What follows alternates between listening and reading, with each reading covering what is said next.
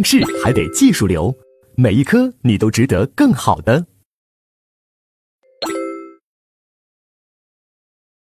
那接下来我们就看啊第四节刑法的效力啊，刑法的效力分为空间效力和时间效力啊。空间效力在我们书上第十四页啊，我们先看空间效力啊。空间效力做这种题的时候呀，大家第一步是先要去判断啊是在中国境内的犯罪还是在中国境外的犯罪。就是第一步的判断是这个，如果是在中国境内的犯罪，那么啊，空间效力的原则就只有一个原则，叫属地管辖原则。如果是在中国境外犯罪的话，啊，管辖原则呢有三个啊，守人、保护和普遍。那我们先看在中国境内犯罪，那在中国境内犯罪这里面呢，叫属地管辖原则，啥意思呢？就是只要你这个犯罪是在我们中国境内，那么我就要适用我们中国的刑法，我们中国刑法就可以管。不过呢，怎样才算是中国境内啊？那这里面需要我们注意几个问题。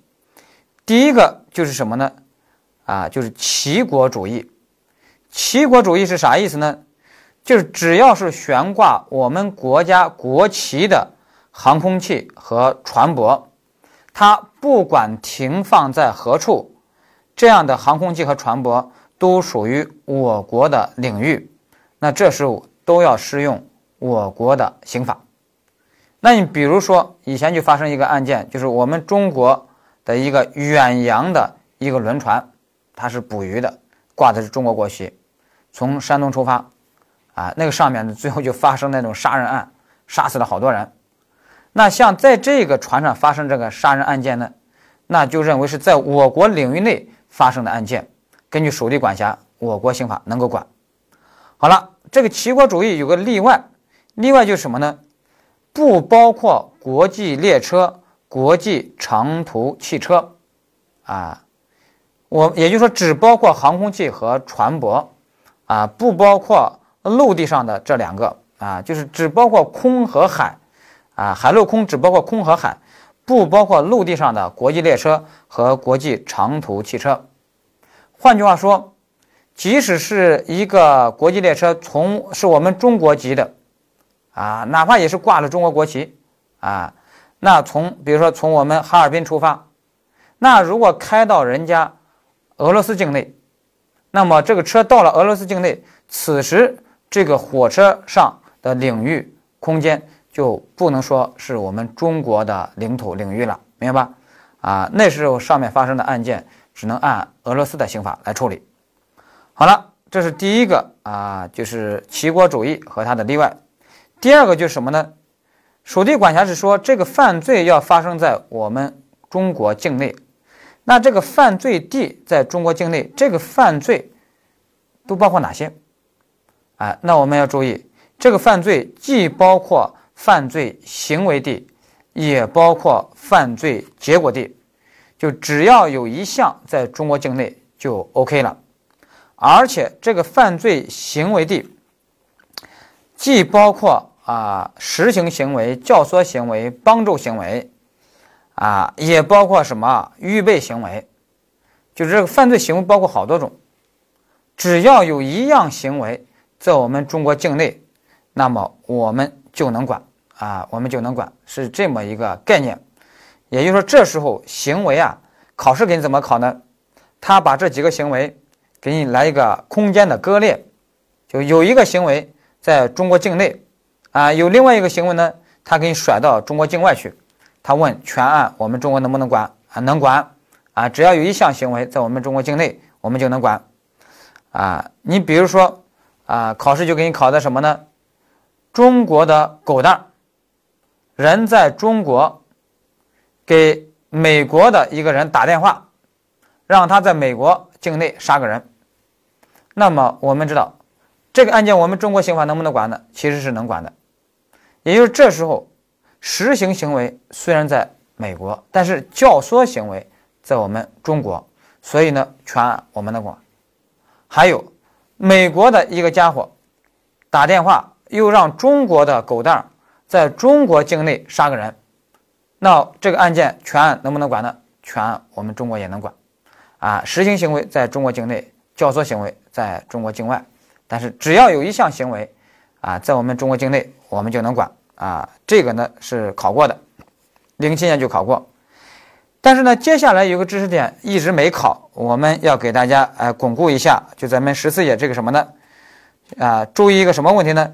就是教唆行为、帮助行为在国内，实行行为在国外，啊，有两个情况，特殊情况需要我们注意呃注意一下。第一个情况是什么呢？就是根据当地国刑法，如果人家那个实行行为是无罪的啊，即使我们国家刑法规定为犯罪，但如果人家当地国家认为他那个实行行为无罪，那么这个我我们这个教唆行为、帮助行为啊，虽然是在中国境内，但是也只能无罪处理。我这举了个例子是什么呢？甲在中国国内教唆美国人乙在拉斯维加斯开设赌场，由于乙的这个开设赌场这个实行行为在美国是无罪的，啊，虽然我们国家有开设赌场罪，由于实行行为在美国是无罪的，那么你这个甲的教唆行为也就无罪了，啊，也就无罪。啊，当然这背后的原理是我们在共同犯罪后面，呃，共同犯罪里面要讲有个叫共犯从属性的原理，也就是说，大家一定要知道，实行行为是最重要的关键的行为，教唆行为、帮助行为其实都是一些外围的边缘的行为。好，那我们看一下情形二，情形二说什么呢？就是根据当地国刑法及我国刑法，实行行为有罪，啊，那么教唆行为、帮助行为也有罪，啊。什么意思呢？比如说，我这举的例子，啊，甲在中国国内教唆美国人乙在日本杀害日本人，另外一个日本人。那日本刑法，因为实行行为在日本发生的，那日本刑法，我们国家刑法都规定了什么？故意杀人罪了。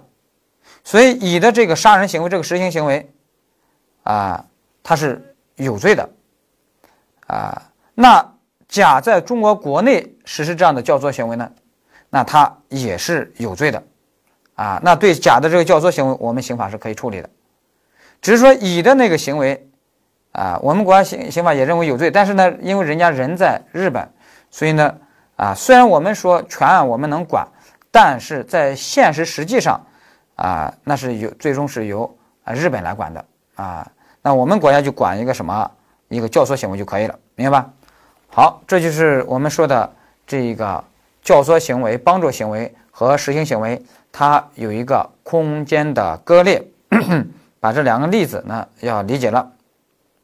好，接下来刚才说的是犯罪行为，接下来我们要说犯罪结果。犯罪结果也有好多种啊，有实害结果，也有危险的结果，有共同犯罪人全体的结果。也有一部分啊共犯人他知道的结果，但是我们说，其实只要有一项结果发生在我们中国境内，我们全案都能管啊，我们全案都能管。比如说我这举了个例子，甲从美国给我们中国境内的乙邮寄了一个炸弹，啊，想炸死乙，哎，乙呢就收了这个炸弹，咣把乙给炸死了。那这时候我们说实害结果就发生在我们中国境内，是吧？那这个案件我们当然能管。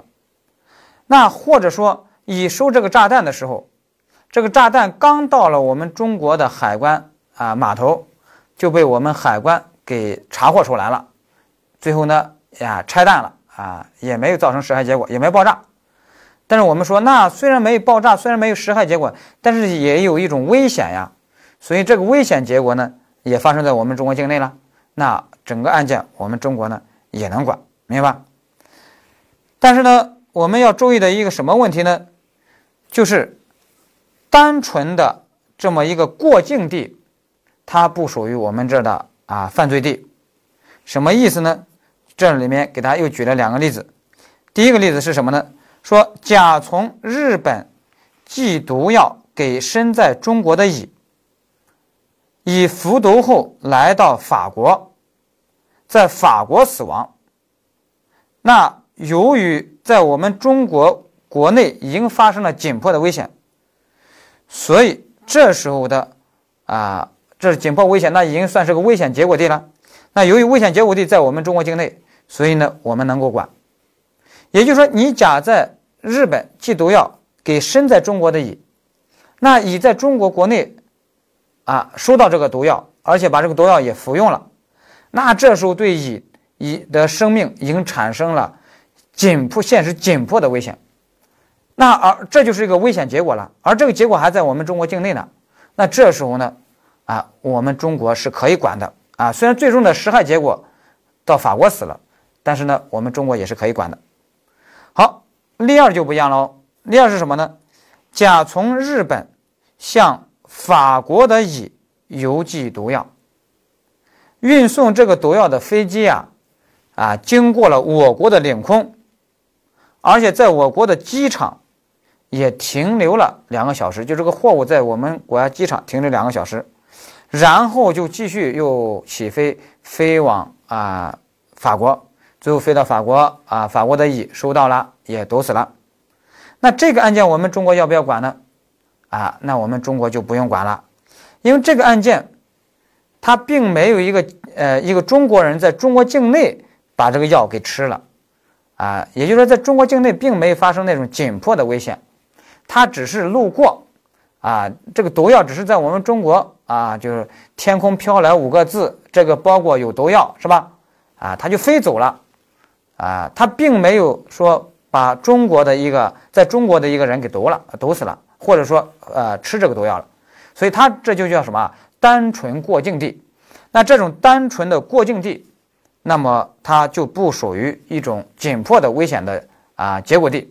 所以，我们中国呢就没必要去管啊，要管这种事儿的话，那就管不完了，明白吧？啊，这一点呢要把它掌握好，这就已经是我们这个属地管辖原则。关于这个地啊，如果啊二二三年要考啊，不会超出我们这个范围。好，接下来我们要说第二大类，在中国境外犯罪。那在中国境外犯罪，那我们说一共就有三个原则了啊。第一个属人管辖，属人管辖原则，它指的是什么？指的是我们中国公民在人家境外犯罪，那中国公民在境外犯罪，要适用我们中国的刑法的话，是有三个条件的啊，有两个条件的 啊。第一个就是什么呢？就是我们中国公民在国外犯的罪，首先我们中国刑法得规定他是犯罪，是吧？啊，但是呢。如果犯的是轻罪，也就是最高刑是三年以下的罪，是可以不追究他的刑事责任。那可以不追究，意思是什么？也可以追究。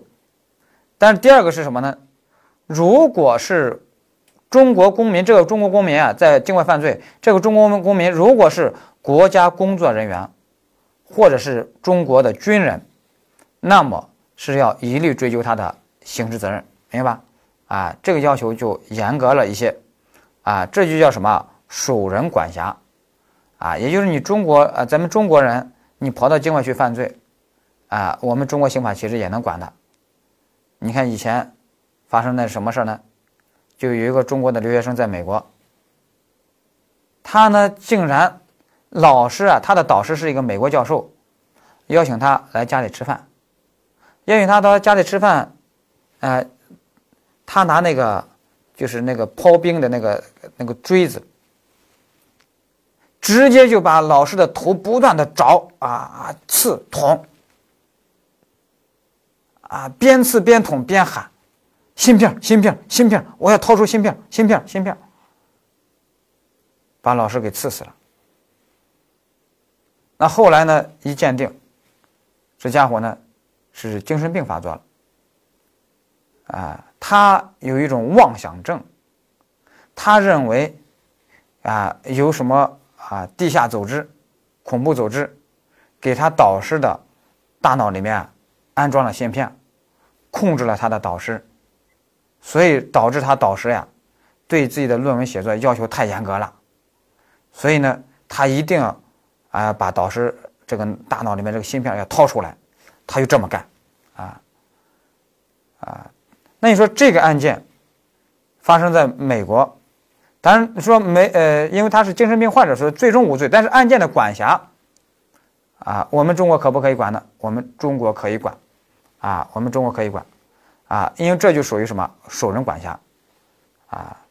这个案件其实已经发生在十几年前，当时我就想，哎，人的大脑里面还能装芯片我我当时就觉得这个中国留学生啊，太异想天开了，这妄想症有点太严重啊。结果没想到，大家知道这两年，人家马斯克说，啊，就要研究啊大脑里面装芯片了，所以说明那个中国留学生啊，那人家那时候可能还是搞的是啊前沿科技。好了，当然这个案件里发生了以后，许多同学可能就会问一个问题。说老师，那这个案件人家美国也能管，人家美国根据他的属地管辖，人家也能管啊。我们中国根据属人管辖，我们也能管。那到底最终谁管？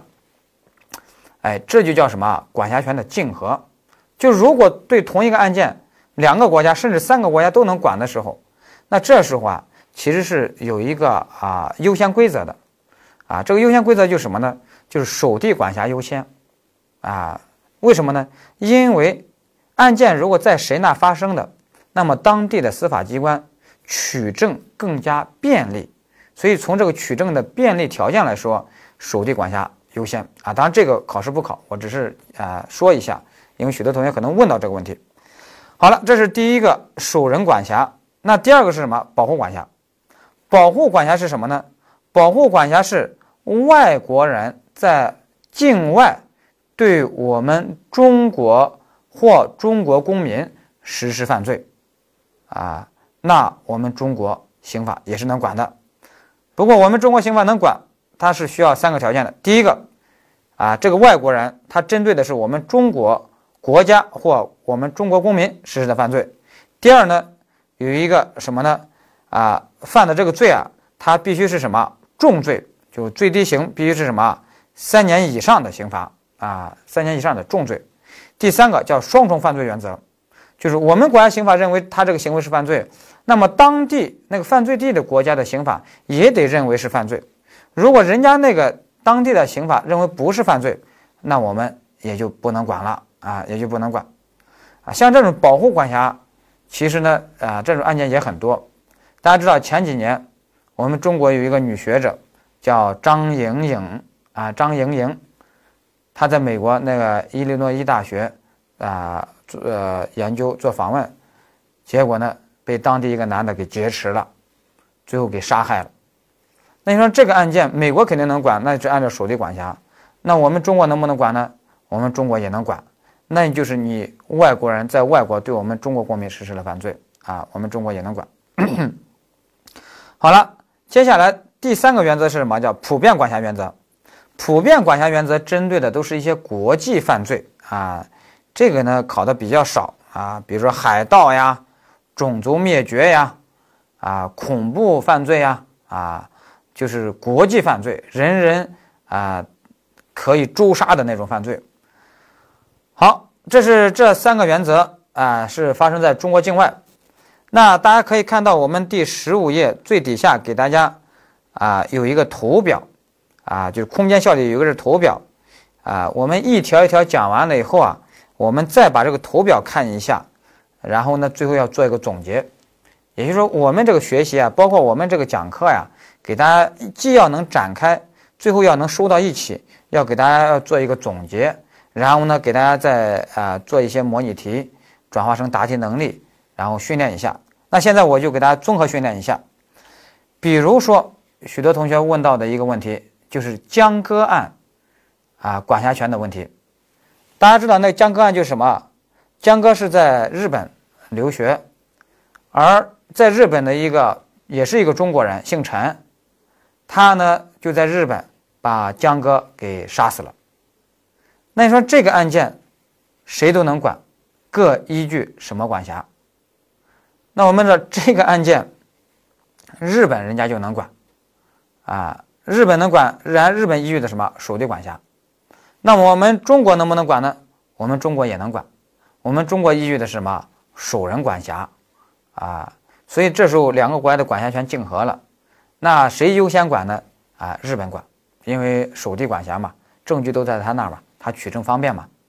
好了，那我再问第二个，增加一点点难度，啊，好几年前发生过一个案件，就是朝鲜那个金正恩他哥哥叫金正男，金正男在马来西亚旅游的时候，最后被两个女子给刺杀了，而这两个女子经调查是越南籍的公民，哎，那就这个案件，你说哪些国家都能管，各依据什么管辖？啊，那我们想一想，首先马来西亚是能管的，依据的是什么？属地管辖。那越南能不能管呢？越南也能管，越南依据的是什么？依据的是属人管辖，因为他是越南人啊。那两个女的那个那个呃杀手是越南人。那朝鲜能不能管呢？朝鲜也能管。那朝鲜要管的话，依据的是什么呢？依据的是保护管辖啊，保护管辖。所以你看，这三个国家都能管，管辖权竞合了，但是优先是人家马来西亚管，因为属地嘛啊。好了，那我再问一点啊，增加点迷惑性喽。啊，我们国家这些年一直在抓，呃，一一直有一个什么猎狐行动啊，中纪委有个猎狐行动，就是抓贪官外逃啊，就贪官逃到国外去了，我们也要把他抓回来。那你说这依据的是什么管辖呢？依据什么管辖？我估计有同学说啊，依据的是属人管辖，因为你是中国的贪官嘛，逃到国外去了，那你就理解错了。贪官外逃，我们是能抓回来，但是依据的管辖权是什么呢？是属地管辖，因为说他贪官，说他贪污，那他贪污肯定是贪污在哪？中国境内，啊，所以依据的是属地，呃，属地管辖。他逃到境外，我们能。呃，抓回来那是根据一些引渡协议，千万把这个案件呢不要理解成一个属人管辖。如果要说属人管辖了，得再加条件，加什么条件呢？就说这个贪官逃到国外去以后，比如逃到加拿大去以后，他竟然在当地又实施犯罪，啊，那这时候我们说是属人管辖，啊，所以呢一定要把这个要掌握好。好，这就是我们说的这个。空间效力，我们总结完了，也训练完了，把这个呢巩固好。那接下来就是时间效力。那接下来这个时间效力是一个啥意思呢？大家看我们这个十六页上面这个图表，你大概就明白了。比如说有一个行为时，还有一个审判时，而刚好中间有一个什么呢？有一个新法的一个生效日。比如说，刑法修正十一是二零二一年三月一号生效的，啊，就是有一个旧法规定，有一个新法规定，但是呢，有一个旧法规定啊，有一个行为时，新法规定有个审判时，啊，说审判时说明这个案件还没还没审结呢，明白？是个未结的案件。那这时候怎么办呢？给大家举一个例子，大家就明白了。比如说，在二零。一五年七月，啊，二零一五年七月，啊，有一个人，比如说狗蛋，他自己，呃，这些年来经常干什么事儿？组织考试作弊，啊，赚了很多钱，啊，他都是有一个组织了，有成员。结果在二零一五年七月，他给兄弟们说：“咱们今天，就吃个散伙饭，啊。”吃完散伙饭，咱们干最后一票，啊，然后呢就散伙了，啊，大家啊各自谋自己的前程吧，啊，咱们这个事业就到此结束了，不是告一段落，是彻底结束了。那手下就问他，老大何出此言？老大就说，你有所不知，你们整天在打麻将的时候，我都在学刑法。现在人家。刑法啊，有一个新规定哦，就什么，在二零一五年十一月一日，人家增设了一个新罪，叫组织考试作弊罪。也就是说，在一五年十一月以后，咱们再干这个事儿，啊，咱们就啊有罪了。所以，咱们到时候就不能干这个事儿了。咱们现在干这个事儿啊，还可以。抓紧时间干最后一票，啊，要珍惜这最后的时光，啊，兄弟们说好好好，咱们把这最后一票干好。然后呢，他们在这个一五年七月份的时候，啊，就组织了这个考试作弊。那把这事儿干完了以后，结果呢，到了当年的十月份，这个啊，他干的这个事儿被人给曝光了，举报了，举报了以后就抓了。等到案件审理的时候，那已经到二零一五年十一月十号了。那这时候组织考试作弊罪已经生效了。那现在法官审理的时候，你说怎么办？那这时候呢，就有两种方案。一种方案就是按照行为时的刑法规定来处理。那按照行为时的刑法规定来处理的话，那当时没有。组织考试作弊罪，那给这帮人只能啊无罪处理。还有一种啊处理意见是什么呢？就按审判时的啊刑法规定来处理。那审判时刑法有了新规定，啊有了新罪组织考试作弊罪，那这时候就可以给他定什么组织考试作弊罪。那我们最终的原则是什么呢？我们知道这个原则叫什么？从旧兼从轻原则。从旧。是啥意思呢？就是原则上要适用旧法，适用旧法就是适用什么？适用行为时的法律，啊，适用行为时的法律。但是例外是什么呢？是啊，从轻。从轻的意思是啥呢？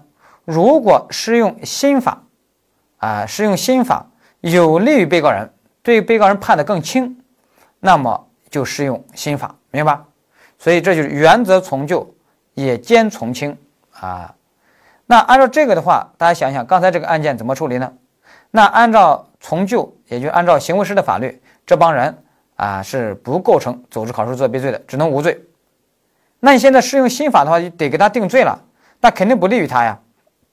所以呢，最后的结论就是从旧，然后做无罪处理啊，从旧做无罪处理啊，就是这个意思。好了，这就是刑法的时间效力，这就告诉我们。刑法原则上没有溯及力，就是你这个新法，你只能对你新法生效以后的案件啊有效力，你对你生效之前的案件，原则上是没有效力的，除非适用你这个新法对人家被告人更有利，明白吧？是这个意思。好了，这个知道了以后，接下来我们还得注意一个问题，就是从旧兼从轻这个原则呀，它的那个适用的场合、适用的案件，只能针对什么？未判决的案件，未决犯，也就是说还没有审理终结的。如果这个案件已经啊审理终结了，已经生效了，啊你都进了监狱了，坐牢了，那就不存在我们说的这个时间效力的问题了。啊，这是一个好。那这个理解了以后，还要注意一个问题，就是按照审判监督程序，就是按照再审程序啊要审理的案件，它是一刀切。适用行为时的法律，因为审判监督程序的案件以及再审的案件，那个那个案件早都审理终结了，早都生效了，是吧？那现在呢，要重新要给他审理一下，那这时候只能按照什么行为时的法律，这时候可也就只能从旧，而不能从轻。大家想一想，为什么？啊，这个道理很简单。你比如说，那八十年代，如果有人。犯了流氓罪，给他判了三年有期徒刑，哎，他也坐牢了，啊，已经服刑完了，这个案件都完全已经审结了，都了了。那到了今天，那个流氓罪已经被取消了，他说他要再审，他说他要再审，那这时候真给他再审的话，你如果说从旧兼从轻，那来个从轻，好家伙啊，来个从轻，那就适用新法，因为新法轻啊，新法现在。都没有流氓罪，只能无罪了，啊，那这时候呢，你还给他无罪处理，那肯定不行。也就是说，这时候只能按照行为时的法律，就看就看按照行为时的法律有没有冤枉你。如果按照行为时的法律没冤枉你，那你还是不能推翻这个判决的，明白吧？啊，也就是说，再审的案件还只能申适用什么行为时的法律，不可能给你适用新的法律，给你不可能给你适用从轻这个原则。好了，这是我们说的刑法条文的时间效力。接下来我们要说司法解释。那司法解释的时间效力啊，就是两句话，大家把这两句话记住就行了。啊，我们给大家在这十六页最底下画了一个图表。第一个是什么呢？就是做这种题的时候，你要想有个行为时啊，有个审判时啊。第一句话是什么？行为时如果没有司法解释，审判时如果有司法解释，我们处理的结论是什么呢？按照司法解释来处理啊，按照司法解释来处理。那第二句话是什么呢？行为时有司法解释，审判时有了新的司法解释，那这时候处理结论是什么？就是按照从旧兼从轻来处理，按照从旧兼从轻来处理，啊，你就把这两个就记住就行了，啊，这两句话呢，司法考试考过一次，啊啊，你把它啊，防止它再考，你把它记一记就可以了。